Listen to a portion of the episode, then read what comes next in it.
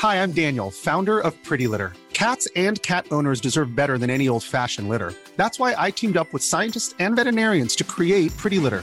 Its innovative crystal formula has superior odor control and weighs up to 80% less than clay litter.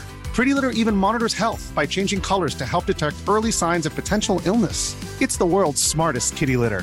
Go to prettylitter.com and use code ACAST for 20% off your first order and a free cat toy. Terms and conditions apply. See site for details. Quelles sont les news du cloud ou du DevOps en ce mois de décembre 2022 Aujourd'hui, on va parler de WebAssembly dans Docker, du prix du cloud ou encore des nouveautés chez Scalway. C'est euh, c'est ce qu'on va voir dans cet épisode de podcast. Bienvenue sur Radio DevOps, la balado-diffusion des compagnons du DevOps. Si c'est la première fois que tu nous écoutes, abonne-toi pour ne pas rater les futurs épisodes. C'est parti Bienvenue à toi, cher compagnon, dans cet épisode d'Actu DevOps, ton émission de veille cloud et DevOps mensuel. Et comme d'habitude, reste bien jusqu'à la fin puisque tu vas découvrir notre petite sélection d'outils. Avec moi pour parler d'actu, j'ai euh, Nicolas. Bonsoir Nicolas. Salut tout le monde. Et j'ai aussi Damir. Bonsoir Damir. Bonsoir à vous tous. Alors, on va commencer par le traditionnel courrier des auditrices et auditeurs, et euh, justement, j'aimerais vous en lire deux aujourd'hui. Euh, le premier, c'est un message de Jérém qui nous a laissé sur YouTube, et Jérém nous dit euh, qu'il vient de découvrir l'émission Trouvaille, puisqu'en fait, il vient de Spotify, et, c'est une super idée. Alors justement, ça me permet de parler d'un truc, c'est que c'est vrai qu'on est sur un podcast, euh, c'est un podcast que tu écoutes peut-être en justement sur les, euh, les applications de podcast, mais sache qu'il y a une chaîne YouTube avec d'autres émissions en plus, euh, notamment les trouvailles, les lives que je fais régulièrement aussi, ou les tutos. Donc, euh, si tu es, m'écoutes en podcast, bah, sache qu'il y a une chaîne YouTube. Donc, du coup, merci euh, Jérém. En tout cas, ça fait plaisir. Et donc, ce que je voulais te dire, c'est principalement ça. C'est vrai que les auditeurs et les auditrices du podcast, ils viennent pas forcément sur YouTube. Euh, et, vous d'ailleurs, euh, vous êtes plutôt podcast ou YouTube euh, tous les deux? De manière générale, quand vous co consommez ce genre de médias ah, Moi, je suis plus, plus team podcast parce que je, trouve personnellement que la vidéo, moi, m'apporte peu dans ce genre de cas, même si j'écoute moins de podcasts depuis que je suis passé en full remote et que j'ai pu la joie des transports pour les écouter. Ouais, moi de mon côté, euh, podcast euh, en faisant la vaisselle, du sport, euh, en voiture, court ou trajet long. Et pour certaines vidéos très très courtes en vidéo, donc quelques talk shows techniques assez sympas. Alors moi, c'est plutôt podcast dans la salle de bain sous la douche, quand je fais en effet les tâches ménagères, le linge, etc. Et, euh, et quand je cuisine, euh, que je suis justement dans ma cuisine, c'est plutôt YouTube, euh, puisque en fait j'ai vu direct sur ma télé. Donc ça c'est plutôt pas mal. Et du coup, l'autre message que je voulais vous lire, c'est un message d'Acnote qui nous a laissé justement sur Podcast Addict avec 5 étoiles. Ça fait super plaisir. Et donc, il, il nous dit, podcast très enrichissant et la diversité des intervenants ramène un énorme plus. Merci la Dream Team avec un emoji clin d'œil. Euh, ben, merci Aknot en tout cas de ton enthousiasme. Merci d'avoir laissé un message sur euh, justement Podcast Addict. Euh, J'en profite pour dire qu'il y a de la place pour la co-animation et que c'est hyper simple pour euh, venir co-animer avec nous, puisqu'il suffit bah, en tout cas de réserver ta soirée, une soirée par mois, ou euh, moins même, puisque on tourne, on est assez nombreux pour tourner. Il y a en plus quelques petites heures à la préparation.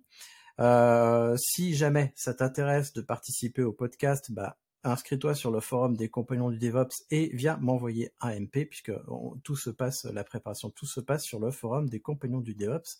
Et là, je vais me tourner justement vers mes co-animateurs et leur demander euh, qu'est-ce que ça vous apporte à tous les deux justement de participer au podcast? Euh, est-ce que ça vous prend du temps? Est-ce que, est-ce que justement ça vous apporte un truc dans vos vies professionnelles justement de co-animer un podcast. Nicolas, est-ce que tu peux euh, commencer s'il te plaît? Oui, alors euh, déjà, euh, comme je vous le disais, j'écoute le podcast en faisant du sport par exemple, donc ça m'évite de râler tout seul dans la salle de sport. Ah, ils ont oublié de parler de ça. donc ça me permet d'interagir directement avec vous. Et l'autre truc que ça m'apporte, c'est de creuser un petit peu les sujets. Euh, par exemple, l'actu dont je vais parler tout à l'heure, euh, je l'avais survolé rapidement, mais euh, bah, pour pouvoir vous en parler un petit peu plus tout à l'heure, j'ai un petit peu plus creusé. quand on en discute, ça nous oblige aussi à formaliser un petit peu plus les choses et donc de mieux comprendre certaines choses. si vous voulez maîtriser un sujet, je vous conseille d'être formateur dans le domaine. si vos stagiaires n'ont pas appris grand-chose, vous, vous en aurez énormément appris. Et toi, Damir? Euh, bah moi déjà pour le temps, euh, je, honnêtement moi je prends pas énormément de temps parce que c'est des news que dans tous les cas généralement j'aurais un, j'aurais un peu lu ou creusé. C'est rare que je prenne des news que qui de base euh, j'aurais pas, je me serais pas intéressé plus. Euh, après je suis peut-être aussi un peu le mauvais élève là-dessus on va dire. Et euh, du coup autrement au niveau de euh, du podcast en soi, bah, moi ce qui est intéressant et je rebondirai un peu sur le commentaire qui a été fait, c'est la diversité des intervenants. Moi j'aime bien échanger du coup sur des sujets avec des personnes qui n'ont pas les mêmes points de vue, pas eu les mêmes besoins, pas la même euh, expérience, le même ressenti. Et euh, je trouve ça du coup super cool et je pense que c'est un des un des points forts entre guillemets euh, de, ce type de discussion. C'est vraiment d'avoir plusieurs points de vue et au final, bah, quand tu finis le podcast sur sur un sujet, on n'est pas toujours tous d'accord et c'est une très bonne chose. Et du coup, on peut finir avec plusieurs points de vue et c'est à vous auditeurs de vous former avec ça, votre point de vue et votre esprit critique. Exactement. Merci à vous deux pour votre témoignage. Donc, tu l'auras compris si tu nous écoutes. Euh, tu peux nous laisser un message sur Apple Podcast. Pour l'instant, il n'y en a pas. Sur Podcast Addict, sur YouTube, voire même sur le forum, parce que ça bouge aussi beaucoup sur le forum, puisqu'à chaque euh, chaque émission, il y a un sujet euh, qui est posté. En tout cas, j'ai remarqué ces dernières semaines qu'il y avait de plus en plus de messages sur YouTube. Donc ça, ça fait plaisir. sur Podcast Addict, il y en a un tout petit peu. Donc, euh, si tu veux nous, spammer les messages de Podcast Addict, euh, bah, tu es le bienvenu. Alors, Nicolas, c'est toi qui vas ouvrir la danse et tu vas nous parler de WebAssembly. Oui, donc euh, ça a été une des news que j'ai le plus préparé depuis le début du podcast. donc Docker a, annoncé le, support de WebAssembly dans le moteur de Docker. Euh, Docker Engine, je sais plus comment ça s'appelle. En gros, quand vous faites un, Docker Container Run, euh, aujourd'hui, euh, le, modèle qui est utilisé, je crois que c'est SHIM, S-H-I-M, qui va démarrer une espèce de petite VM donc le, conteneur tel qu'on le connaît aujourd'hui, vous avez un mini système d'exploitation même une mini distribution euh, Linux, si votre euh, container tourne sous Linux. Euh, et vous embarquez tout un tout un, ensemble de fichiers qui sont nécessaires à faire fonctionner un Linux. Donc vous avez une distribution Linux qui, qui vient avec, que ça soit une Debian, une Red Hat, machin, etc. Vous avez forcément un bout de distribution qui vient avec. Bah là, ce qu'ils ont fait, c'est euh, plutôt que de lancer euh, un binaire dans une distribution, maintenant on peut lancer directement le binaire. Et euh, le, gros intérêt de, WebAssembly, pardon, c'est que c'est un moteur qui est censé être multi-plateforme, multi-système d'exploitation et ainsi de suite. Et comme dans son nom, il y a assembly, donc ils essayent d'être au plus proche du processeur. Alors je vous rassure, on programme pas en assembleur euh, pour euh, faire du WebAssembly, quoique on peut peut-être euh, faire ces instructions directement qui vont être interprétées par la machine virtuelle. La machine virtuelle dans le sens VM interpréteur dans le même sens que du Java qui va interpréter du bytecode. Là, c'est un interpréteur WebAssembly qui va interpréter le bytecode WebAssembly. J'espère que je vous ai pas trop perdu dans tout ça. Et donc le principe, c'est euh, quand vous allez construire votre image Docker, au lieu de vous baser sur euh, une distribution Linux, euh, vous allez vous baser directement sur du WebAssembly. Et en gros, dans le conteneur Docker, dans l'image Docker, vous aurez juste le binaire WebAssembly qui va tourner dans votre futur conteneur qui va être démarré. Alors le gros intérêt, c'est que c'est dix fois plus léger puisque vous n'avez pas tous les trucs qui, entre guillemets, servent à rien. Vous avez que votre binaire. le démarrage est entre 10 fois et 500 fois plus rapide. Au démarrage, bah, forcément, vous avez moins de fichiers à charger, et ainsi de suite. Euh, et euh, WebAssembly étant euh, en théorie un petit peu plus efficace, ça, ça va forcément démarrer un petit peu plus vite. c'est apparemment dix fois plus rapide à l'exécution. donc, si vous avez un langage un peu plus proche de la machine, ça va forcément être un petit peu plus rapide. Euh, et ça apporte aussi plus de sécurité puisque vous réduisez le, la surface d'attaque. Vous n'avez pas tous les binaires qui peuvent contenir une faille.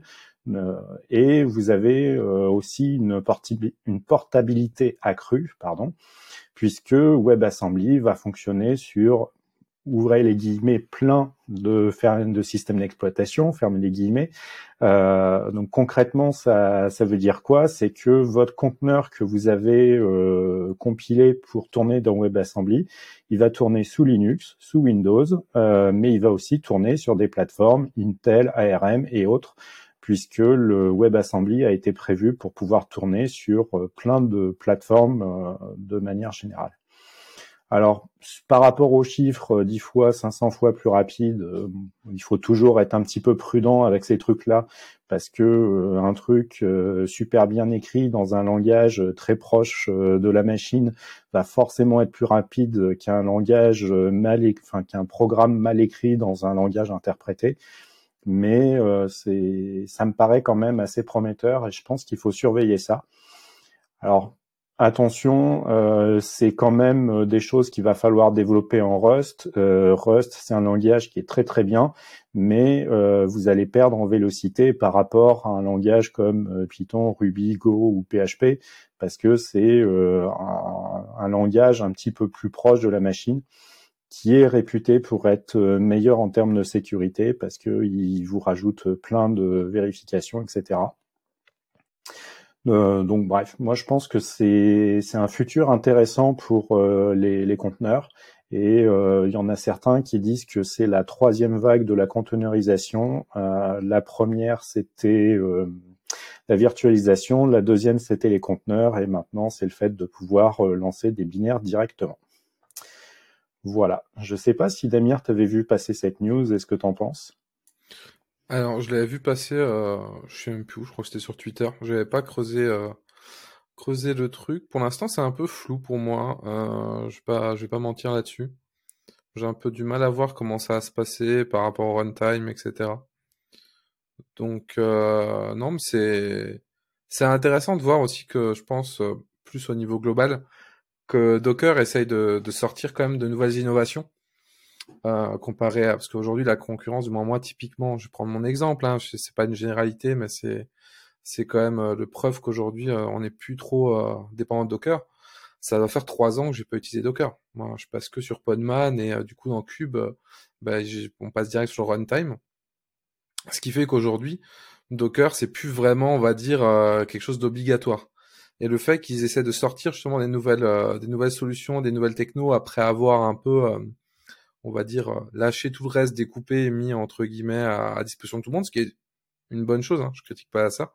Bah, il y a quand même des, nouveautés qui arrivent, donc c'est non, c'est intéressant. Il faudra que je, creuse un peu. Après, je me méfie un peu des, promesses comme ça. souvent, il y a aussi des gars qui arrangent. Il y a des choses de ce type-là. Donc, à voir dans les bah, dans, la, dans la réalité, qu'est-ce que ça va changer, à quel point ça va être bien ou pas bien. Mais c'est quelque chose euh, effectivement qui est, qui à suivre. Moi, je t'avoue que c'est un peu flou aussi pour moi. Je suis perplexe parce que j'ai pas bien saisi euh, l'intérêt. Parce que pour moi, euh, que ce soit un Docker ou un conteneur, on pouvait lancer déjà un binaire. Il suffisait qu'on dise, bah, quand tu te lances, toi, conteneur, tu lances tel binaire et puis on le mettait dedans. On pouvait déjà faire des, euh, des from scratch. Je, je sais pas, j'ai peut-être raté un truc dans ce que tu nous as expliqué, mais pour moi, je à part le fait que ce soit du WebAssembly, je vois pas trop la révolution en fait. J'ai peut-être euh, raté un truc. En gros, euh, le, ils vont avoir l'interpréteur WebAssembly qui va être euh, lancé à la place de l'interpréteur de conteneur puisque l'interpréteur de conteneur, tu vas lui donner une racine à démarrer, euh, enfin un route pass et un binaire à démarrer dans ce route pass. Là, tu vas lui donner directement un binaire et le, le runtime du conteneur, ça va être directement quelque chose de WebAssembly. D'accord. Donc tu lances un binaire comme tu pouvais le faire avant. Alors, c'est compatible avec les autres avec les autres moteurs ou c'est juste Docker qui fait ça et, euh, et, par exemple Podman ne pourra pas le faire? Et dans ce cas-là, est-ce que ça va introduire un problème dans les euh, Dockerfiles qui seront plus euh, compatibles justement? Alors aujourd'hui, c'est une euh, bêta euh, qui est en preview, donc euh, il faut vraiment aller activer des trucs. moi, je l'ai fait cet après-midi pour tester et notamment, ils disent bien attention, on va vous basculer sur Conteneur-D, je crois, qui est le seul moteur compatible. Donc toutes vos images et tous vos anciens conteneurs qui tournaient sur votre machine vont sauter. Alors c'est bien, ça fait du ménage sur ma machine en même temps, ça j'apprécie. Euh, et donc, si aujourd'hui c'est euh, disponible que dans, euh, Docker avec Conteneur-D, j'imagine que sur du long terme, ils vont en faire une norme. je crois que la norme sur les conteneurs, c'est OCI pour les images. Et en fait, toutes les images OCI aujourd'hui fonctionnent sur tous les systèmes de conteneurs. tu parlais de Podman tout à l'heure. Euh, moi, je l'ai pas utilisé. Euh, j'utilise encore du Docker euh, parce que je suis un papy. J'aime bien les vieux trucs qui marchent. Et pour moi, ça marche bien. Mais finalement, euh, toi de ton côté, tu utilises Podman, ça marche très bien, et pourtant, je pense qu'on utilise à peu près les mêmes images avec à peu près la même manière de gérer les trucs.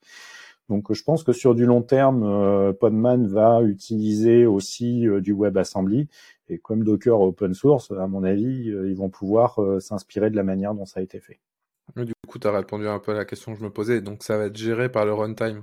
Donc, ils ne changent pas de runtime. Ça reste euh, du coup du conteneur D avec du run C derrière qui vont juste gérer en fait une nouvelle, un nouveau format, une nouvelle manière de faire. Donc, au final, non, c'est intéressant je pense que les autres runtime vont aussi pouvoir euh, implémenter leur euh, propre solution pour euh, faire tourner du WebAssembly puisqu'au final, WebAssembly, c'est une, espèce de machine virtuelle qui permet d'interpréter du bytecode WebAssembly. Et finalement, j'imagine que ça doit pouvoir être incorporé dans à peu près n'importe quoi, euh, sur euh, de l'embarqué, euh, du conteneur, puisque WebAssembly commence à être utilisé aussi quand tu veux embarquer du code dans ton, dans ton application comme euh, à l'époque on embarquait un interpréteur Python, euh, Lua, etc. A priori, il y en a qui commencent à embarquer des interpréteurs WebAssembly. Donc ça va plus vite, c'est plus portable, il y a plus de sécurité, patati patata. Et dans les exemples qu'ils donnent, c'est euh, une petite API en, développée en Rust qui va interagir avec un front en JS et tu fais Docker Compose up, tout démarre. Alors bon, il y a toute la phase de compilation du, conteneur en Rust euh, pour le compiler avec une target WebAssembly. Mais euh, moi, je l'ai lancé. Euh, ça, sera un back-end en Java, en Python, en C, en je sais pas quoi. C'est totalement transparent. Donc la, partie réseau est parfaitement parfaitement gérée, par exemple. Je vous ai séché là. Non, mais c'est à tester. quand tu dis c'est une preview.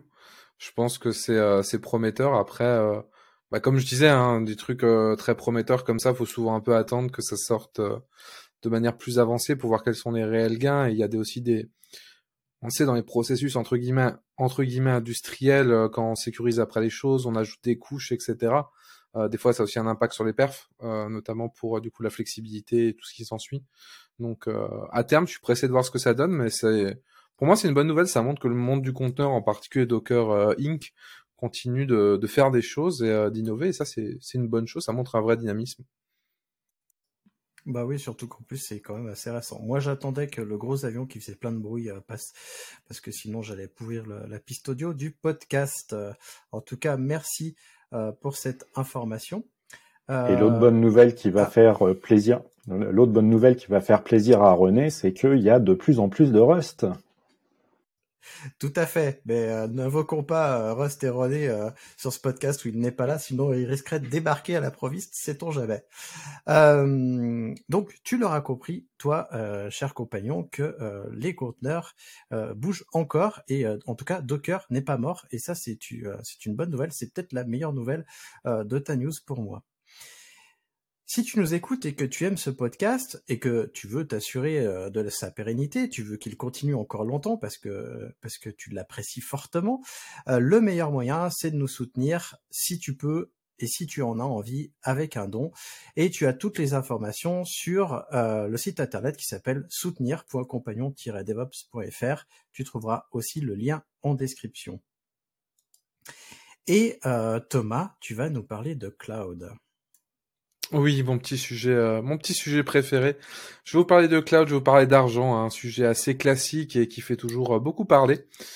Euh, de cloud public, je, je précise. Et ce qui est assez intéressant, c'est qu'une étude qui a été faite par Veritas, qui s'appelle Securing Your Enterprise in a Multi-Cloud Environment, a été publiée elle se révèle très intéressante. Donc du coup, elle parle notamment en très grande majorité des coûts du cloud et du multi-cloud. Et euh, il y, a y a un petit article qui est sorti euh, du coup sur développer.com qui nous fait un petit résumé en français. J'ai pas, pour info, j'ai plus toute l'étude en tête, donc euh, je prends des pincettes sur les chiffres et je vais donner des, des, des approximations. Mais en tout cas, c'est pour avoir le, le fond de l'étude. Donc, ce qui est intéressant, c'est que déjà la majorité des entreprises, euh, comme c'était entre guillemets beaucoup dit, euh, dépassent leur budget par rapport à ce qui était prévu quand ils vont dans le cloud public ce qui est euh, pas forcément surprenant vu qu'on en entend beaucoup parler. Ce qui est plus intéressant, c'est que dans cette même proportion d'entreprises, 99% ou 98%, donc un pourcentage très haut, euh, avouent qu'ils ont eu beaucoup de mal à comprendre le modèle du cloud et qu'au final, en fait, ce dépassement, il est aussi beaucoup lié au fait qu'il n'est pas euh, compris que les services euh, du coup de cloud euh, n'étaient pas responsables de certaines parties et qui restaient responsables euh, de leur côté, notamment en ce qui concerne la sécurisation de la data, les backups dans d'autres dans d'autres parties, etc. Donc là-dessus, c'est quand même un point qui est qui est déjà assez assez intéressant, c'est que contrairement à on va dire contrairement à ce qu'on entend souvent, le problème n'est pas tant la facturation à la demande ou la facturation de choses qui sont très difficiles à calculer pour les entreprises, mais simplement une mauvaise compréhension du modèle. Et pour moi, là, on, pointe vraiment un, point en fait de, mauvaise compréhension qui est, euh, qui est super intéressant. À part ça, l'étude donne aussi des perspectives d'avenir qui sont assez intéressantes. Malgré ça, les entreprises sont quand même conscientes que le cloud a beaucoup à apporter. Globalement, pas tant pour faire moins cher que pour faire plus avec la même chose, voire même moins. Typiquement en se reposant sur des services managés, en se reposant sur euh, des choses comme ça, où ils vont avoir, euh, on va dire, euh, un niveau de départ qui va être beaucoup plus élevé que s'ils devaient tout redévelopper eux-mêmes. Et que le chiffre d'affaires global du cloud continue d'augmenter.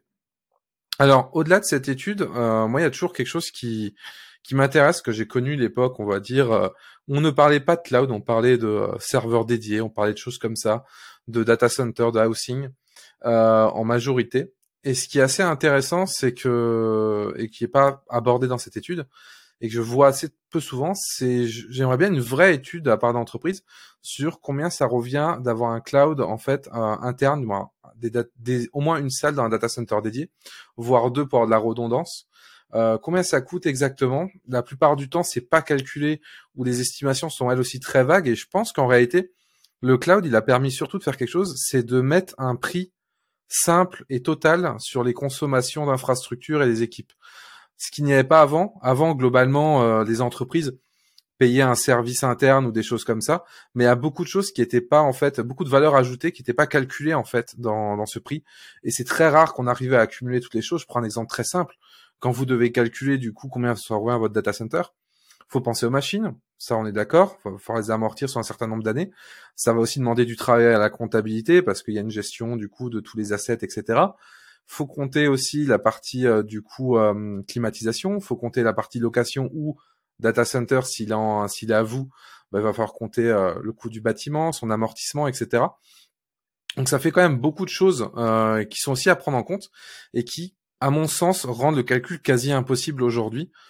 Donc je trouve ça plutôt plutôt cool. Peut-être que ça montre que côté opérationnel, côté data center et même côté cloud, il y a quand même de la valeur quelque part et il y a de la valeur qu'on qu'on apporte et qu'on ajoute à tout ça. Et si vous voulez, bah, je, mettrai en lien. Euh, J'en avais parlé un peu de, de, justement cette comparaison de prix dans un article euh, il y a quelques temps. Mais je pense que c'est effectivement un exercice euh, plus compliqué qu'il n'y paraît. Mais quoi qu'il en soit, je pense qu'il y a à retenir, c'est que euh, il y a encore beaucoup de démarches pédagogiques à faire pour expliquer le modèle du cloud et que la plupart du temps, c'est pas parce que vous avez un service cloud que vous n'avez plus rien à faire et plus rien à gérer. Et la deuxième chose, c'est que bah, le marché du cloud il n'est pas encore atteint son stade final. Il y a encore beaucoup de choses à faire, encore des choses qui vont venir, qui vont évoluer. Et donc ça, bah, c'est plutôt plutôt cool pour notre domaine, je pense. Et toi, du coup, Christophe, euh, qu'est-ce que tu en penses de tout ça? Eh ben, je pense que tu as dit beaucoup de choses. Euh, si j'ajouterais en plus dans les dépenses, euh, je, pense que tu l'as pas dit, mais il y a les gens qui exploitent les data centers et les gens qui utilisent euh, les, par exemple, les data centers et les, euh, solutions qu'on met à disposition. Typiquement, moi, quand je travaillais à la caisse primaire d'assurance maladie, nous, on avait un, service, justement, on était un service d'Ops et on exploitait euh, donc du VMware et on mettait à disposition du VMware de tous les exploitants. et donc, notre salaire devait rentrer aussi dans, la gestion du cloud.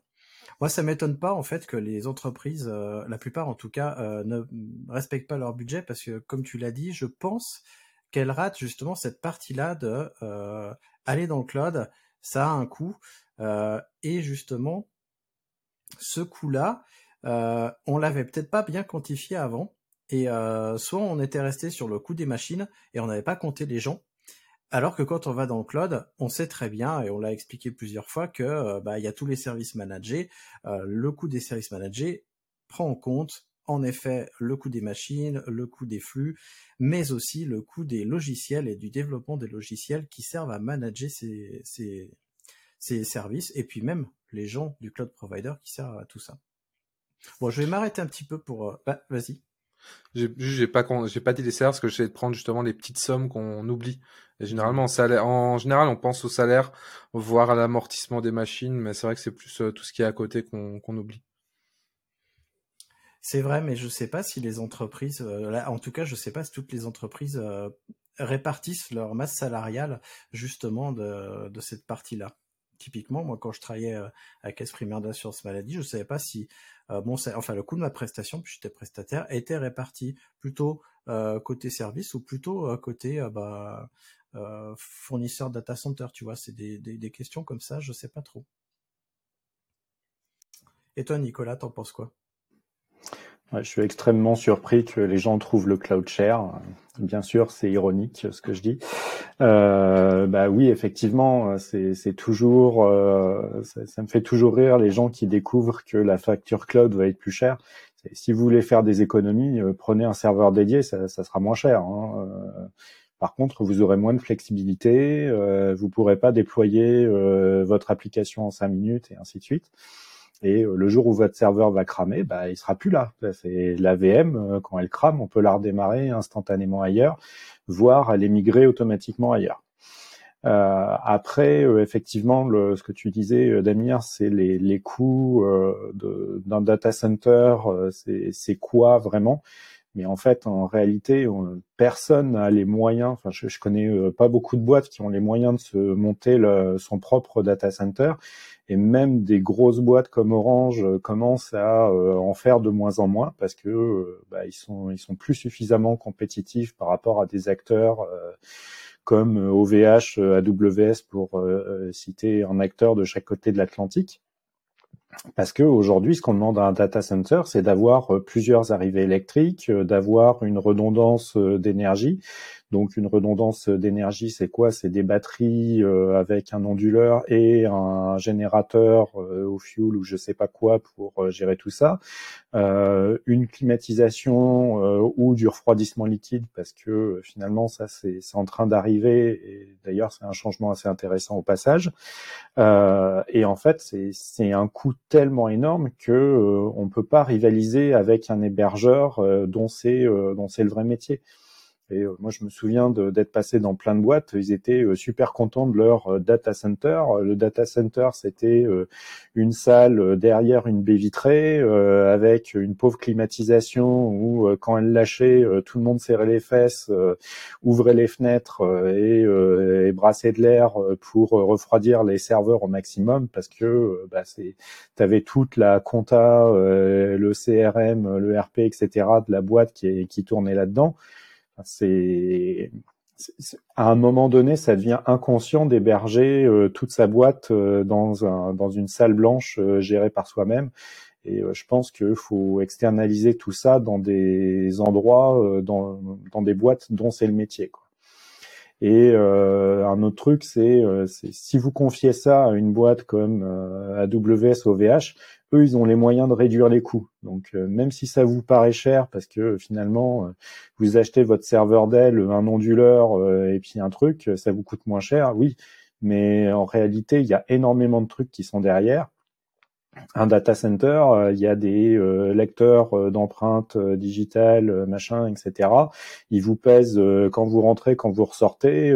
vous pouvez pas ressortir avec un disque dur sans que le data center soit au courant vous, euh, la femme de ménage, elle va rentrer, euh, elle va débrancher une prise pour brancher son aspirateur, et puis euh, elle va ressortir avec potentiellement un disque dur si elle a été soudoyée par la bonne personne.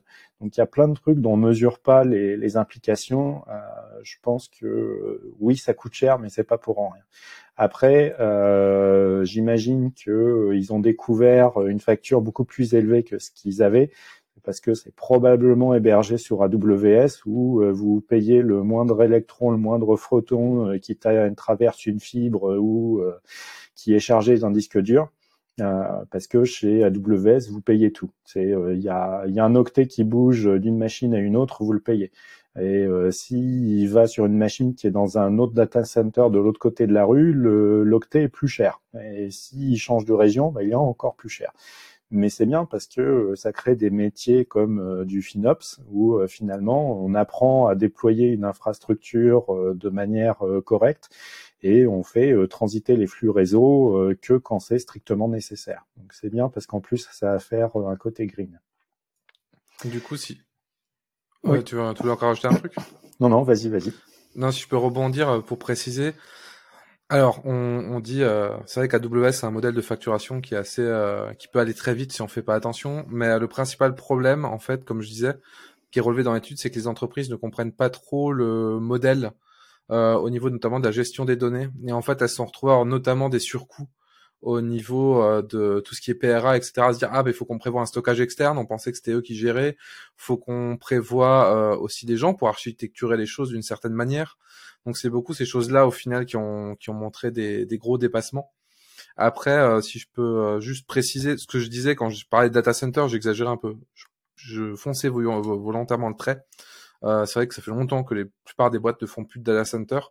Mais ce que je voyais encore souvent, c'était des locations de baies ou des choses comme ça, dans des data centers un peu plus classiques, chez online ou autre. Et du coup, même cette partie-là, en fait, aujourd'hui, le cloud, on, en parle souvent et on, le sait, la vraie valeur ajoutée, bah, c'est le soft. Euh, et pour le coup, c'est quelque chose aussi sur lequel aujourd'hui on est plus exigeant et le cloud nous permet aussi d'avoir à disposition des choses qu'on n'avait pas avant. C'est une économie de l'accès. C'est qu'avant, vous étiez une petite entreprise de 15 personnes, vous faisiez un produit SaaS vous alliez avoir potentiellement euh, 5 dédiés chez OVH pour avoir dessus euh, vos machines qui tournent, peut-être même sans cluster, etc. Vraiment quelque chose euh, qui juste marche. Aujourd'hui, c'est plus ce qu'on demande. Aujourd'hui, on va vouloir euh, de la sécurité avec de l'IAM, du chiffrement à reste. On va vouloir potentiellement du scaling. On va vouloir des API pour interconnecter tout. Et en fait, toute cette couche software, c'est aussi quelque chose qu'avant on ne calculait pas parce que c'est les équipes qui subissaient un peu, qui devaient un peu se débattre, etc. Et je pense que c'était vrais coûts cachés qu'on a sous-estimés pendant des années et qu'aujourd'hui on se rend pas compte qu'on a beaucoup plus pour, au final, un peu plus d'argent, mais on a tellement plus qu'on s'en rend même plus compte. Et, euh, et, on pourrait parler notamment des produits qui sortent comme l'IAM chez euh, des fournisseurs alternatifs. Je, vous allez voir, ça sera un lien. Euh, et pour le coup, ces choses-là, c'est des choses qui en interne sont les trois quarts du temps qui étaient même pas imaginables, à part si vous êtes une grande banque ou un gros organisme. Et ça, je pense qu'il faut pas qu'on l'oublie aussi. Moi, je rajouterais un truc, c'est que euh, le cloud arrive et ça, fait euh, a 15 ans maintenant que le cloud est arrivé, peut-être peut-être 20 ans euh, que ça a démarré, je crois. Mais le cloud arrive avec tout un tout un écosystème et du coup nos euh, notre comment dire notre exigence pour euh, mettre en place un service est plus haute qu'avant et du coup forcément c'est plus cher parce que on fait plus de choses comme tu l'as dit.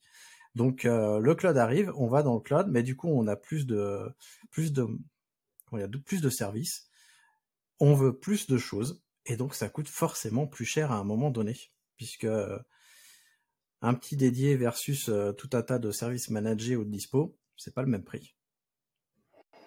Après, il faut pas oublier un truc, euh, et de ce côté-là, l'informatique n'a pas beaucoup changé. C'est euh, de quelles ressources j'ai besoin pour mon application. C'est aucun développeur sait répondre à ça, aucun intégrateur sait répondre à ça. Et à l'époque, je me souviens, c'est les, les, développeurs nous faisaient acheter des machines surdimensionnées par rapport à l'application et euh, je me suis retrouvé avec des machines qui avaient un, load d'overage de 0, quelque chose, tellement la machine faisait rien, même quand il y avait des utilisateurs connectés dessus. Quoi. Alors l'avantage du cloud, c'est ça va justement être ça, c'est que euh, si vous avez mis trop de ressources, vous pourrez le réduire. Et c'est là où euh, il faut avoir une méthode en tête, c'est que le, pendant les premiers mois d'utilisation de votre application, vous ne saurez pas exactement combien ça va vous coûter, surtout sur des, des providers comme AWS qui facturent énormément de choses. Donc il faut avoir en tête que euh, surévaluer la consommation de votre application et euh, quand ça aura tourné pendant quelques mois, vous saurez combien ça coûte et euh, vous allez regarder quels sont les postes qui coûtent le plus et vous pourrez regarder si vous avez besoin de les optimiser ou pas parce que euh, si euh, la consommation réseau euh, c'est 100 euros à l'année, ça vaut pas le coup d'essayer d'optimiser ça et, et, ainsi de suite. Et ça, ça, commence à être du FinOps et c'est très intéressant de, de pouvoir jouer là-dessus. Le fi... Oui, j'insisterai. À... Non, je un petit point là-dessus tant qu'on y est.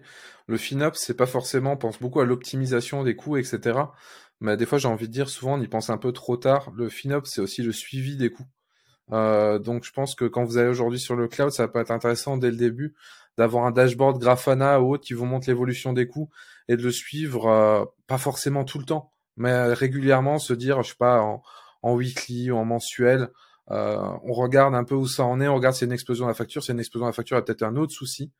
Donc du coup, c'est vraiment quelque chose, c'est plus une philosophie à avoir vraiment, je pense, dès le début et à regarder dans le détail parce que euh, si on a 10% euh, de plus de clients, potentiellement la facture peut avoir une progression différente et euh, il y a certaines choses que vous pourrez pas économiser parce que le, le, trafic réseau ça peut être progressif, mais si vous rajoutez une VM, bah, ça fait boom d'un seul coup et, et puis voilà. Quoi.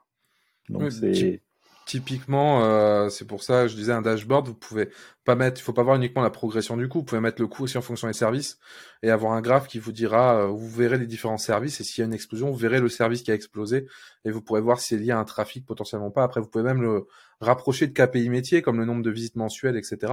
Mais là, on rentre dans des choses déjà un peu plus poussées. Je pense rien qu'un dashboard avec l'évolution du prix, voir l'évolution du prix par service avec le top 3, ça, ça permet d'avoir une bonne visibilité.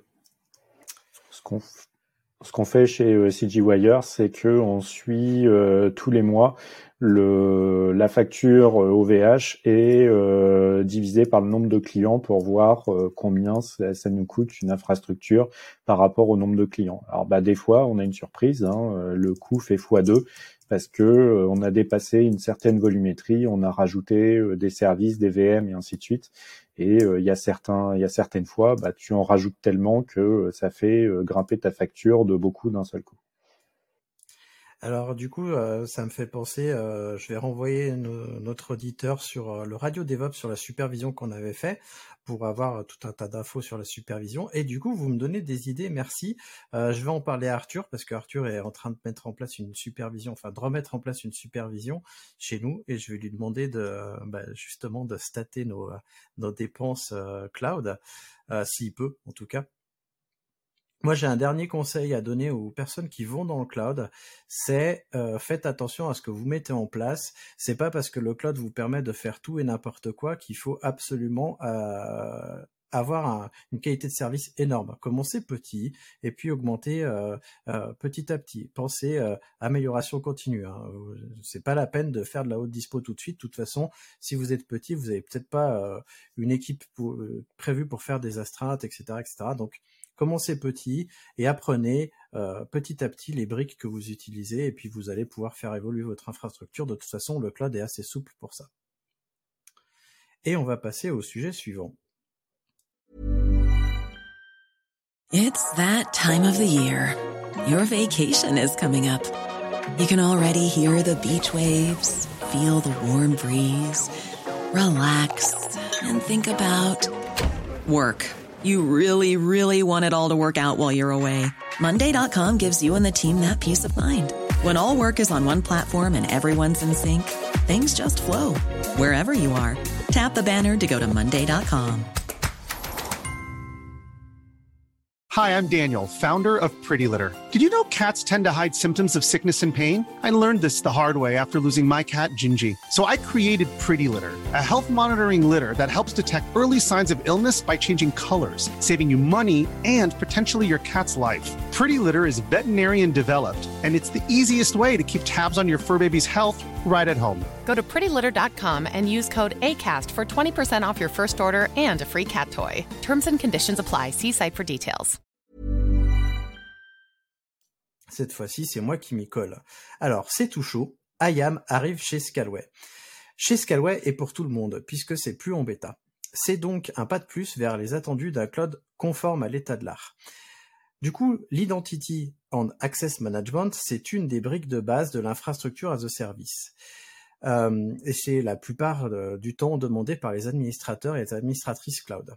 Je me rappelle d'ailleurs que lorsqu'on a visité le data center euh, Scalway en mars 2020 avec Damir et Erwan, c'était déjà une de nos questions. Si tu n'as pas écouté cet épisode de podcast, le lien est en description. Et si tu es sur YouTube, une fiche info va apparaître en haut à droite. Mais du coup, c'est quoi au juste? Eh bien, l'IAM, il te permet de gérer l'accès à l'infrastructure cloud de manière simple et précise. Bon, ça c'est ce que nous promet Scalway. Mais, Christophe, qu'est-ce qu'on peut faire avec tout ça? Alors, plein de choses, comme définir précisément qui a accès à quelles ressources, euh, donner un accès restreint à notre organisation Scalway, par exemple, puisqu'il y a des organisations dans Scalway, à un tiers de confiance, comme par exemple un prestataire, une agence, whatever, ou attribuer des clés API aux applications. Euh, clés API qui pourront évidemment, euh, bah, s'adresser à certaines ressources. On peut aussi gérer les autorisations de plusieurs utilisateurs simultanément via les groupes ou les policies. Et l'IAM de chez Scalway est complètement gratuit et compatible a priori avec tous les produits Scalway Element, en tout cas c'est ce qu'ils annoncent. La modification euh, de l'IAM peut se faire soit via l'interface utilisateur, soit via Terraform ou encore avec l'interface en ligne de commande de chez Scalway. Alors là, je me tourne vers Damir parce que je sais que tu attendais avec impatience cette fonctionnalité, comme moi. Est-ce que tu as déjà testé la YAM de chez Scalway? Est-ce que tu as joué avec? C'est prévu que je pousse un peu. Pour l'instant, j'ai fait juste un, petit tour du propriétaire. Euh, c'est vrai qu'on l'attend depuis longtemps et je sais que de leur côté c'était en développement depuis longtemps et je sais que c'est en développement depuis longtemps chez d'autres fournisseurs et que c'est une partie très compliquée euh, à mettre en place qui demande beaucoup de travail. Donc déjà, bah, bravo à eux pour le travail qui a été fait, c'est quand même pas pas négligeable. Euh, pour ce qui est euh, du coup de l'IAM, euh, de ce que j'ai vu, euh, c'est c'est une bonne base. la gestion du coup des, des policiers, etc., des groupes, l'invitation, gestion des externes, des clés d'application, c'est c'est quelque chose qui est qui est quand même une bonne base et un bon départ. Et clairement, ça va nous changer la vie au niveau de, de, de la gestion bah, des tokens, des accès, des choses comme ça. Euh, faut que je teste, notamment, j'ai pas encore testé avec le provider Terraform, mais pour le coup, c'est, je vais, je, clairement, c'est un, c'est un gros plus. Après, bah, malheureusement, j'ai envie de dire, c'est un peu, un peu tout le temps pareil avec Scalway. Bah, je reste sur ma fin. Euh, c'est vrai que quand on dit IAM, on pense gestion des utilisateurs à des droits. C'est une partie qui est la partie la plus importante peut-être. Mais moi, il y a des choses qui manquent. C'est euh, vraiment, euh, il, y a encore des choses qui manquent. Je veux dire, il y a la partie bah, gestion des accès euh, d'automatisme en général. Typiquement, je sais qu'ils ont des, euh, je sais pas, ça se trouve c'est possible et j'ai loupé, hein. Mais de pouvoir dire, bah, j'attache des droits à un conteneur qui est exécuté dans leur offre SaaS. Du coup, et ce conteneur-là va pouvoir se connecter sur S3, etc., sans que j'ai à donner de token. Des choses comme ça, c'est quand même aujourd'hui euh, bah, super intéressant et ça, ça décharge une grosse problématique de gestion de clés et de rotation de clés. Pareil pour pouvoir attacher des clés, des droits à une instance. Euh, je les ai, j'ai peut-être pas trouvé, mais à ma connaissance, euh, c'est pas, c'est pas encore possible. Mais pour le coup, j'espère qu'avec une base comme ça, assez rapidement, on va pouvoir avoir euh, du coup toutes ces fonctionnalités qui vont s'ajouter. Euh, après, bah, je sais que j'ai, eu un peu le même espoir avec les VPC et ça met quand même beaucoup plus de temps que ce que j'espérais. Donc j'essaye de pas trop me hyper euh, pour ces choses, euh, ces choses-là. Mais globalement, oui, c'est une très bonne chose.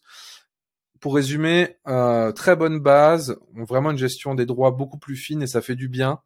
mais pour moi, il manque encore toute la partie non humaine qui va peut-être pas assez loin avec la gestion. on peut attacher directement des droits des, des objets cloud entre guillemets et pas générer des tokens et les passer. Et une dernière partie, et ça c'est important notamment pour tout ce qui est ISO, etc. et de la terme de sécurité, bah, de pas pouvoir exporter des logs. Euh, ça, c'est un des trucs euh, qui me qui me fatigue honnêtement. C'est euh, là-dessus, je suis habitué à AWS et à d'autres où c'est assez bien foutu. C'est quand on a un compte quelque part, on peut lui dire bah, tous les appels API qui sont faits sur ce compte, je veux que tu me logs tout avec CloudTrade chez AWS et tu peux externaliser ces logs dans un compte à part, même dans un cloud à part, et les fermer pour que personne n'y ait accès. En cas d'attaque, tu puisses remonter tout. Et ces choses-là, bah, c'est euh, c'est quand même un gros point très important. Et au-delà de ça, pour les certifications, c'est souvent exigé. Et du coup, je sais pas si tu saurais répondre à ma question pour attacher euh, des droits à des objets cloud, parce que j'ai pas testé en profondeur. Toi, tu as peut-être plus testé que moi. Non, je l'ai pas encore testé, mais j'avoue que euh, je suis pas un très gros utilisateur utilisateur d'IAM parce que ça fait longtemps que je suis parti d'Amazon Web Services. mais c'est vrai que même pour mes propres besoins, euh, ce qu'il y avait était euh, vraiment limité puisque je pouvais pas euh, séparer les projets. enfin, plutôt avant qu'il y ait les accès aux projets, qui était une évolution, la première évolution. finalement, tu crées une clé d'API qui accédait à tout et, et après les projets, tu crées une clé d'API qui avait accès à tout dans ton projet. Là, au moins, on va pouvoir dire, bah voilà, tel bucket, je crée une clé pour tel bucket, tel tel objet, etc ce que tu ce que tu veux, toi, c'est carrément l'automatisation et le fait de dire, euh, bah voilà, quand je, quand je crée euh, tel type de ressources, il aura accès à tel type de ressources et de manière automatique sans que tu aies à créer de, de tokens. Et je vois bien pourquoi tu en as besoin. Euh, J'espère en tout cas que ça va arriver. Euh, tu parlais de, de log. Euh, c'est vrai qu'il n'y a pas de, service de centralisation des logs chez Scalway, mais il y a une bêta en cours qui vient d'arriver, qui est le Scalway Observability, et euh, comme c'est un Grafana avec un Loki, euh, j'ai de l'espoir pour que ça arrive un jour, en tout cas. Alors, j'ai regardé, pour l'instant, ça y était pas dans l'observabilité. J'ai regardé justement, euh, parce que ça m'intéresse beaucoup. Mais ça peut paraître con, mais moi, typiquement, j'ai déjà eu le cas dans un, chez un, sur une infrastructure cloud, on avait du coup un environnement qui était un environnement d'intégration, mais qui était simili prod et euh, sur lequel euh, on avait des, des, formations qui étaient faites et juste comme ça. Il y a eu un truc, une formation globalement, une infra de formation qui a été supprimée. On n'arrivait pas à identifier d'où ça vient. On a été voir dans l'export. On a regardé euh, le clé, la clé qui nous concernait. On a directement trouvé comment ça a été supprimé et pourquoi. C'est quelque chose qui au quotidien est quand même important. Et je parle même pas en termes en, en cas d'attaque réellement, où là c'est juste vital. Je crois d'ailleurs que l'ISO 27001 le demande pour le coup. Oui, c'est même obligatoire. Ouais, alors après, euh, je, moi, j'ai pas ces besoins-là, donc euh, je fais partie euh, de la population qui peut se, comment dire, se contenter de ce qu'on a chez Scalway. Et en fonction des besoins, en effet, plus tu as des besoins et plus, ton équipe est grande aussi, parce que nous on est tout petit, et plus tu vas pouvoir avoir des besoins qui sont non couverts. Ça, euh, je, comprends parfaitement. Et euh, j'espère que ça va évoluer parce qu'en tout cas, Scalway bouge beaucoup et ils sont en pleine croissance. Euh, justement, Nicolas, t'en penses quoi, toi? Encore une fois, Scalway envoie un très bon signal sur l'évolution du cloud en France. Euh, c'est pas la première nouvelle qui arrive où ils sortent des fonctionnalités intéressantes. Alors effectivement, comme le dit Damir, il manque des trucs, mais bah c'est pas grave, c'est une première version. Et d'ailleurs, faites ça avec votre produit, sortez une première version. Si elle n'est pas parfaite, Damir râlera, mais c'est pas grave, vous ferez une deuxième version avec plus de trucs. Et euh, bon, bah effectivement, il manque l'auditabilité. Euh, bon, bah c'est dommage, mais euh, j'imagine que ça doit pas être très compliqué à faire parce que finalement, il suffit de loguer toutes les requêtes. Par contre, très important, loguer ça dans un truc non répudiable, parce que ça, c'est un des trucs super importants, c'est tous ces logs-là ne doivent pas être modifiés, supprimés, parce que bah, c'est tout l'intérêt de loguer, c'est de savoir qui a fait quoi, quand, de où, parce que c'est ce qui va servir à retracer une attaque sur du long terme. Euh, et ensuite, euh, bah, effectivement, il y a d'autres acteurs qui euh, travaillent dessus. je crois que j'en avais parlé lors d'un autre épisode. OVH est en train de travailler sur son IAM. Et leur projet, c'est de le sortir en open source. Donc, c'est un petit peu plus ambitieux et je trouve que ça, sera super intéressant. Alors, vous emballez pas trop, hein, parce que si c'est open source, c'est pas avec votre startup où vous êtes quatre, comme dans la mienne, vous n'allez pas déployer un IAM euh, comme celui euh, d'OVH parce que vous en aurez jamais le besoin. Euh, et s'ils développent le leur, c'est que tous les autres du marché en open source ne tiennent pas la charge avec le nombre d'utilisateurs qu'ils ont. Donc c'est encore une fois, c'est des des nouvelles qui sont très intéressantes parce que le, le marché du cloud bouge en France pour se rapprocher de, des prérequis dont on a besoin pour euh, pouvoir déployer sur euh, des infrastructures cloud. Et sérieusement. Juste un petit point, je veux pas paraître à hein, parce que les points que je disais, c'est euh, pour moi il y a vraiment trois parties dans l'IA, mais il y en a une sur trois qui est déjà très bien. Maintenant, je suis quand même curieux d'attendre d'attendre le reste.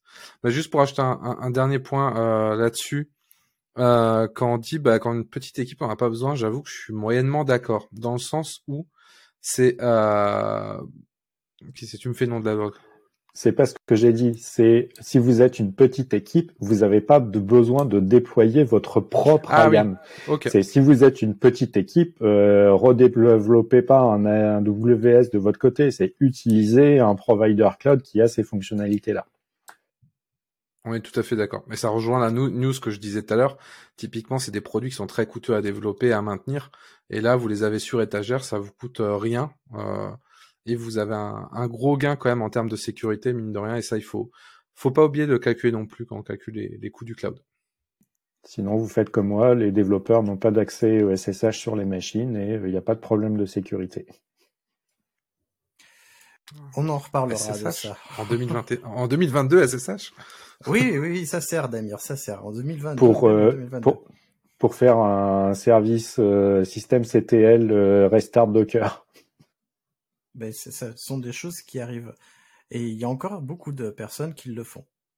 Je troll à moitié, bien sûr. Moi Je précise, visiblement, c'était pas, c'était pas si évident. Bon, eh ben, si tu veux troller, tu peux euh, utiliser nos, podcasts et nos vidéos puisque tu, euh, tu ils sont CC by ça. Donc tu peux prendre des petits bouts et puis faire des trolls avec. Euh, il suffit juste que tu nous dises que tu les utilises. Euh, et puis évidemment, tu peux partager le podcast parce que je te rappelle qu'un podcast ce n'est pas forcément facile à faire découvrir. Donc si tu l'apprécies, envoie-la à tes collègues par mail sur le Slack de ton entreprise ou mieux sur le Mattermost de ton entreprise.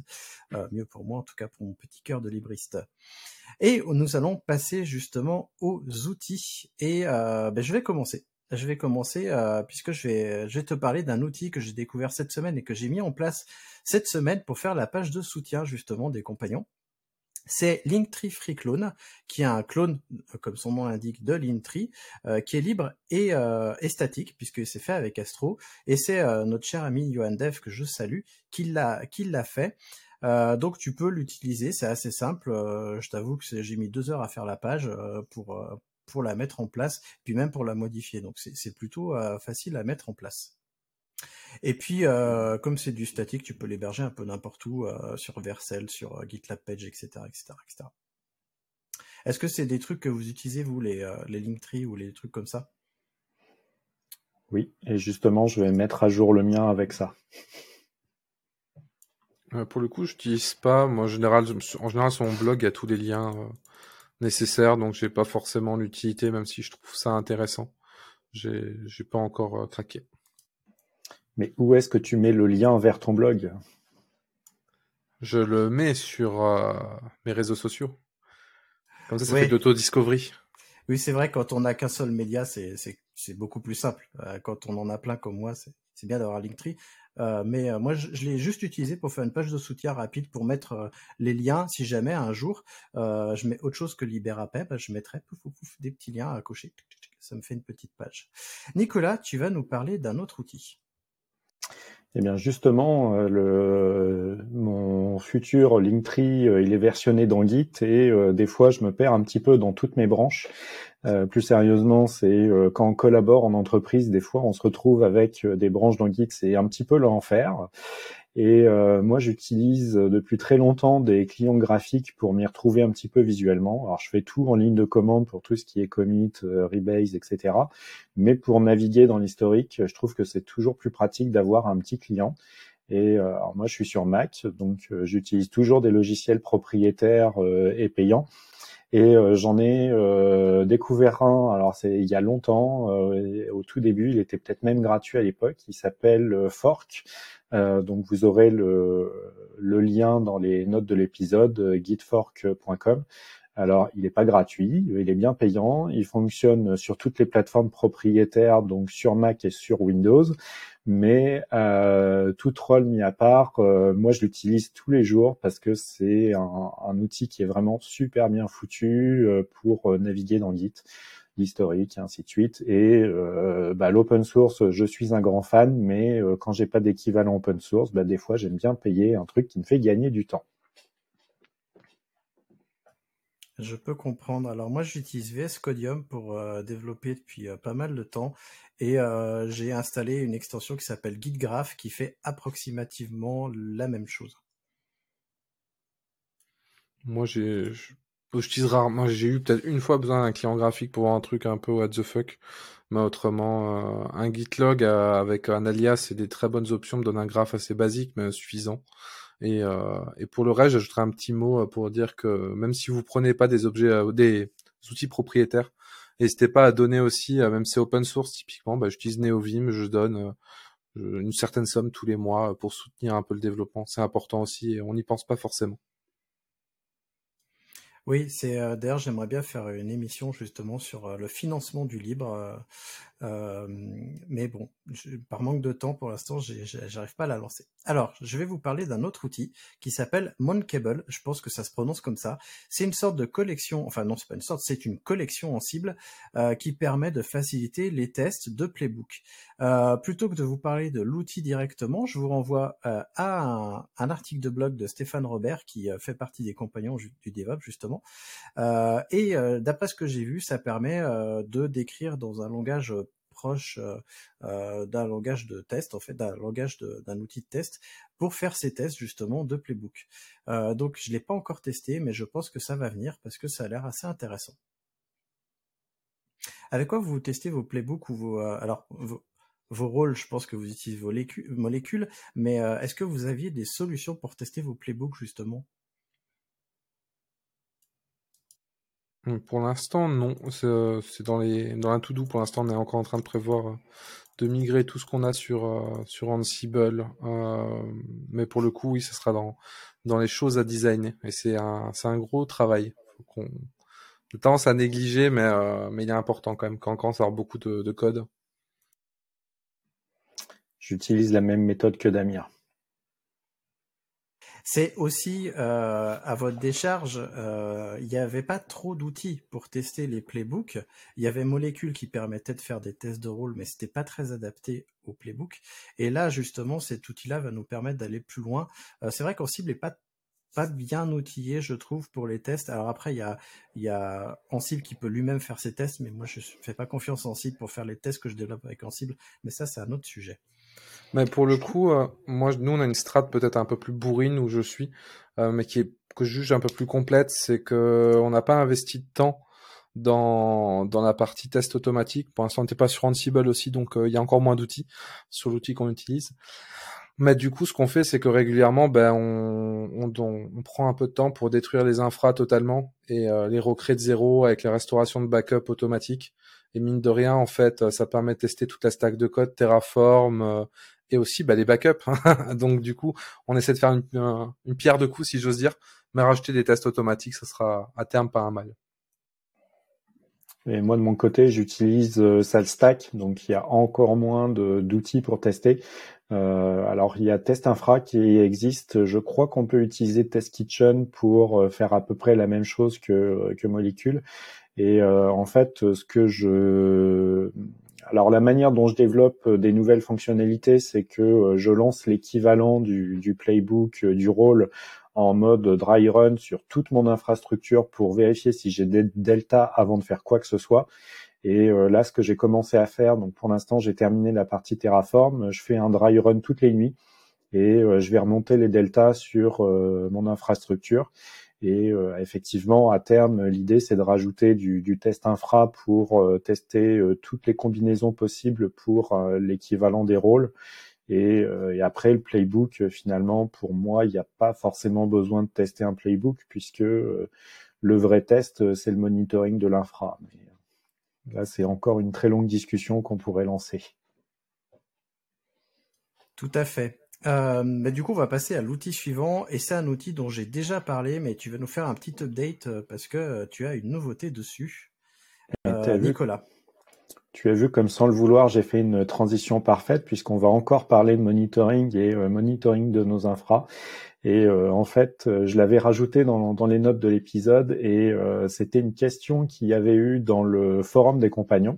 Donc une personne cherchait à monitorer une infrastructure de manière assez simple. Euh, un des compagnons lui a répondu bah, tu déploies du Prometheus, du Grafana, puis je sais plus quoi. Alors euh, on n'a pas la même notion de la simplicité, mais pourquoi pas.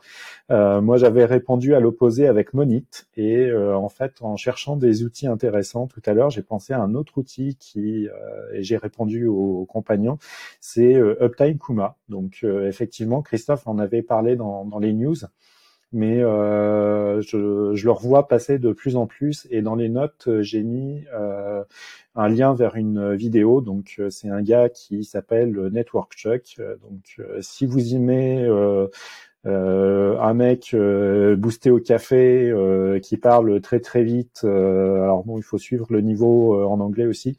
J'aime bien ces vidéos pour découvrir des, des nouveaux sujets.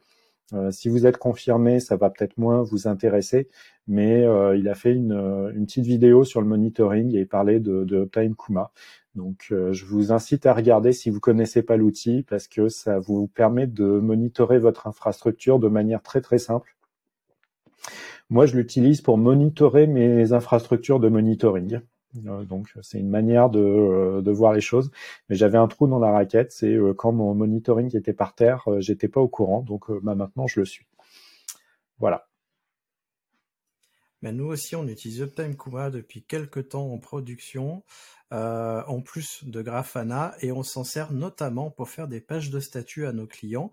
Euh, puisqu'on a euh, des, euh, des, services d'infogérance et du coup, quand on infogère des, des, services pour des clients, bah, on leur crée une page de statut sur Uptime Kuma et comme ça, dès que leur service tombe, on est, on est informé. Donc ça, c'est ça vient en plus de notre de notre Grafana justement et c'est un, très bon petit outil en effet.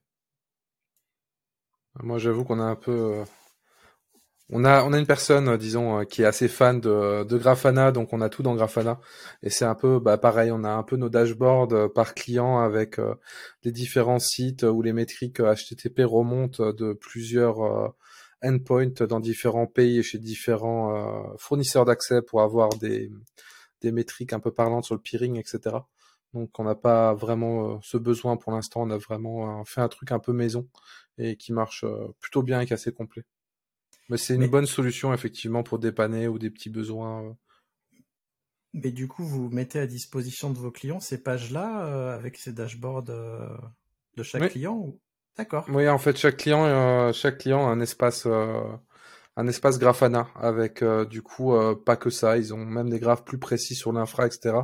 S'il y a des devs ou des techs qui ont besoin. Et, et le but, c'est vraiment de fournir un maximum possible de métriques pour que les les techniques et les non techniques puissent avoir les informations sur l'infrastructure, sur leur consommation. Euh, on est encore en train de le faire évoluer, mais euh, typiquement, tu vas, tu peux avoir du coup dedans les statuts de ton déploiement cube, de la synchronisation et aussi bah, les, tout ce qui est métrique, on va dire SRE, donc les SLA, les et tout ce, qui s'ensuit pour pouvoir suivre si on est dans les objectifs ou pas.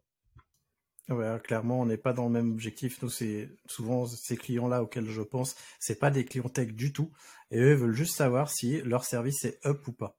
Donc, euh, c'est parfait pour ça, en tout cas. Tu confirmes, Nicolas? Oui, alors je vais compléter. Du coup, effectivement, moi aussi, euh, j'ai encore du Zabbix pour euh, certaines infras euh, qui sont sur des serveurs dédiés. Je mets des stacks Prometheus avec du service Discovery dans tous les sens sur les infras plus modernes, cloud et, compagnie. et j'ai tellement de d'infras parce que chez un client, j'ai déployé une stack de monitoring par environnement pour pouvoir faire des montées de version tranquillement. Donc j'ai quatre ou cinq j'en ai peut-être même euh, pas loin d'une dizaine maintenant de, de stack Prometheus. Et en fait, euh, ma plus grosse inquiétude, c'était euh, qu'elle tombe et que je sois pas au courant. Et récemment, un client m'a parlé de problèmes de stabilité sur son infrastructure. Il me remontait des stacks qui n'étaient pas disponibles de manière aléatoire. Je me suis dit que j'allais en profiter pour monitorer tout ça. Donc, je monitore tous mes alors c'est Alert Manager que j'ai monitoré, mais qui tourne avec le Grafana à côté. Et d'ailleurs, ça pourrait peut-être être intéressant qu'on refasse un petit épisode sur l'outillage du monitoring, parce que j'avais eu une discussion avec un collègue. Il y en a qui utilisent Grafana, il y en a qui utilisent Alert Manager, et euh, ça pourrait être intéressant de refaire un, petit panorama de tous les outils euh, et euh, quels sont leurs avantages et leurs inconvénients. Je ne sais pas ce que vous en pensez. Oui, surtout que Grafana bosse pas mal pour créer des nouveaux produits pour un peu faire toute la chaîne. Donc il y a des choses intéressantes. perso, c'est pas encore testé, mais il y a des choses qui se font apparemment. Ben, on en parlera alors pour les émissions de 2023. Qu'est-ce que vous en dites? On, en discutera sur le forum. Et ça me fait une transition parfaite pour t'inviter, toi, cher euh, auditeur, à venir discuter avec nous sur la communauté des compagnons du DevOps. La communauté, c'est euh, le podcast, les vidéos, etc. Mais surtout, c'est un forum dans lequel tu peux venir discuter. On est déjà plus de 1000 puisque on atteint presque les 1300 membres sur le forum et euh, ça bouge beaucoup, il y a beaucoup de questions et euh, tu, tu l'auras compris, on, on, parle aussi pas mal et on parle de Docker euh, sur le forum puisqu'on a parlé de Docker un petit peu, on parle de supervision aussi. Donc n'hésite pas à venir, en plus c'est complètement gratuit, tu t'inscris et puis pouf, tu auras ton ton comment dire ton compte qui sera créé directement. Eh ben moi je, je vais vous laisser à tous les deux le mot de la fin. Euh, et je vais commencer par Damir. Damir, euh, est-ce que tu as un petit mot euh, pour nos chers auditeurs auditrices? Bah, Merci de nous avoir écoutés. J'espère que, que malgré tout, vous, vous profitez pour déconnecter un peu pendant ces magnifiques fêtes de fin d'année. Et je vous souhaite de bien en profiter, de retrouver vos proches et de déconnecter un peu. Ça fait du bien de temps en temps. Et Nicolas, enfin? Bah moi, à l'inverse, je vais vous inciter euh, à euh, vous connecter sur le forum des compagnons pour venir discuter avec nous, euh, de profiter de cette trêve de Noël où vous n'avez pas le droit de toucher à vos infrastructures pour tester des nouveaux outils et pour redémarrer une, une année 2023 sur des chapeaux de roue. Ben moi, je vais profiter de la trêve de Noël parce que je serai en vacances pour ranger mon bureau et mon appartement et donc ne pas toucher à mon ordinateur. D'ailleurs, ce podcast sera le dernier de l'année 2022 et on se retrouvera en 2023 euh, pour parler de tout un tas d'autres choses. Et je te souhaite à toi, cher auditeur et auditrice, de très bonnes fêtes de fin d'année et euh, bah, un bon nouvel an. Merci d'avoir écouté Radio DevOps. N'oublie pas de noter l'épisode, plus la note sera élevée et plus il sera mis en avant dans les applications. Tu peux aussi le partager, ça nous aidera à le diffuser et à rendre le mouvement plus visible. Si tu as envie de discuter du mouvement, alors rejoins-nous dans la communauté des compagnons du DevOps. À bientôt La balado-diffusion des compagnons du DevOps est produite par l'Hydra.